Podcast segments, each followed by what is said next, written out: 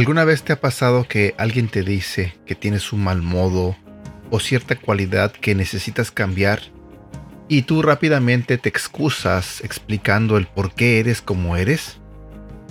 Es decir, has puesto excusas a la gente, no sé, a tus amigos, a tus familiares, a tus seres queridos. ¿Les has puesto excusas para no cambiar? Bueno, el devocional de hoy habla exactamente de eso de cómo somos cuando ponemos excusas para no hacer cambios necesarios, para que nuestra vida sea mejor, para que nuestra manera de ser sea diferente.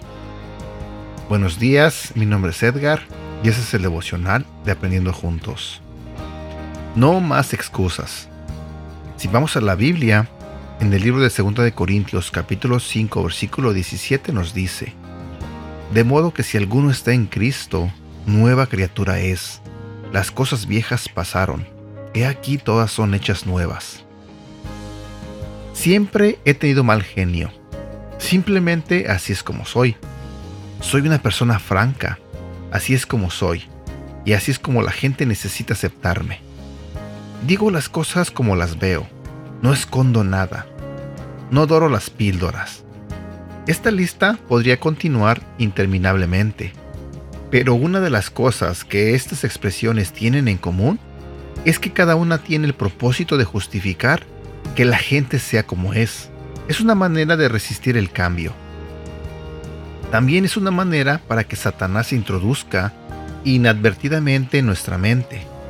El gran engañador nos dice que no somos groseros, solo estamos siendo honestos y que la gente necesita respetar esa cualidad en nosotros. Pensamos que decimos la verdad tal cual la vemos y que no somos cobardes o hipócritas. Si el diablo puede convencernos de que no tenemos que cambiar, que estamos bien exactamente como estamos, la verdad es que ha ganado una batalla grave en nuestra vida. De hecho, el diablo puede darnos un montón de excusas para no cambiar. Ese quizás sea el problema. Si nos convence de que las demás personas están procediendo mal porque son simplemente demasiado sensibles o no quieren escuchar la verdad y enfrentar la realidad, no nos sentimos responsables y pensamos que estamos bien. Otra cosa es que no importa lo negativos que podamos ser en nuestra manera de pensar. La mayoría de nosotros no nos llamaríamos negativos. Preferimos palabras como lógicos, realistas, directos o francos. No enfrentar la verdad acerca de nosotros mismos es parte de la obra del engaño de Satanás. Cuando pasé por un periodo de negatividad extrema, no hubiera pensado de mí mismo que estaba siendo negativo, solo estaba siendo honesto. Se veía algo mal, lo decía.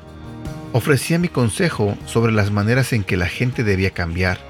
Podía ver las debilidades y los problemas de otros, me sentía bastante feliz de mostrarles cómo los podían vencerlos. En mis peores días encontraba faltas en todos mis amigos y en todo lo que hacían. No tenía que buscar cosas que criticar, lo hacía sin esfuerzo. No lo consideraba negativo porque pensaba que solo estaba tratando de ser útil. Nunca se me ocurrió, en mi estado de soberbia, que la gente en realidad no quería mi ayuda. Querían aceptación y aliento, no juicio y crítica. Como dije, nunca me consideré una persona negativa. Esto es hasta que Dios trató conmigo y me convenció de mi pecado. No estoy tratando de condenar a nadie por ser negativo, por ser franco, honesto, directo o el término que usted puede escoger para ello, porque condenar es negativo en sí mismo.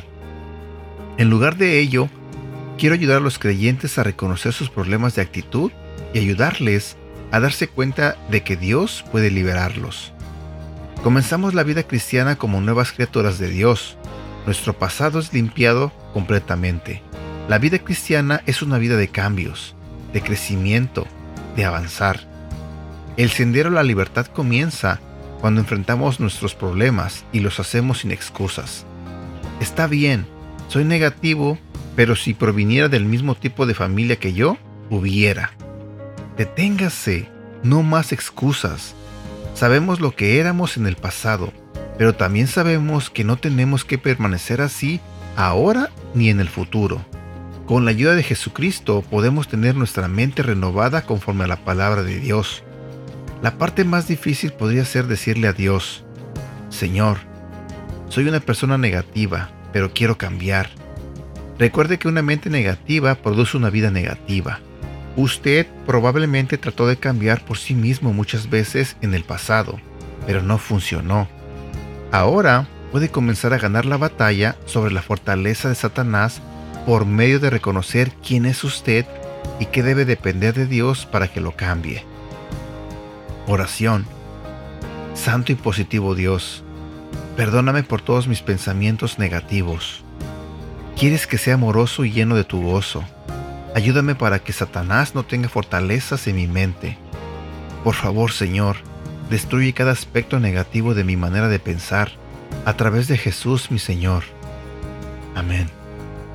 Quiero terminar este devocional ah, simplemente comentando que a veces nosotros no queremos reconocer que tenemos problemas de actitud.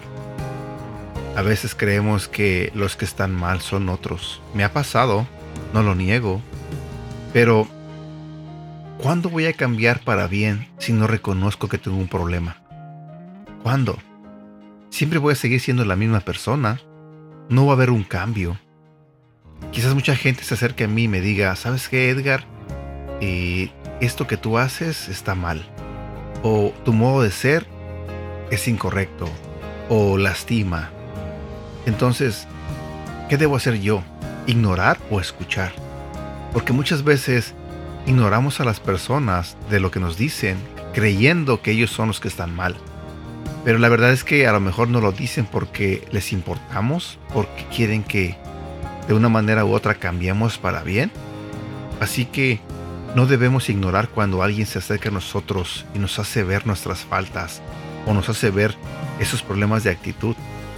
Y dejemos que ellos nos ayuden también dejemos que Dios nos ayude a que podamos ser diferentes, a que nos liberemos de esos pensamientos malos, de esos pensamientos negativos. El cambio es posible, créeme, es posible, especialmente cuando tienes a Dios en tu vida. Y bueno, eso era lo que quería compartir contigo. Espero que de alguna manera reflexiones, pienses un poco en esos pensamientos o en esas actitudes que tú sabes que tienes que cambiar y simplemente cámbialas. Pídele a Dios por sabiduría, pídele a Dios ayuda y haz los cambios necesarios. Bueno, que tengas un bonito día, cuídate mucho y que Dios te bendiga. Hasta pronto.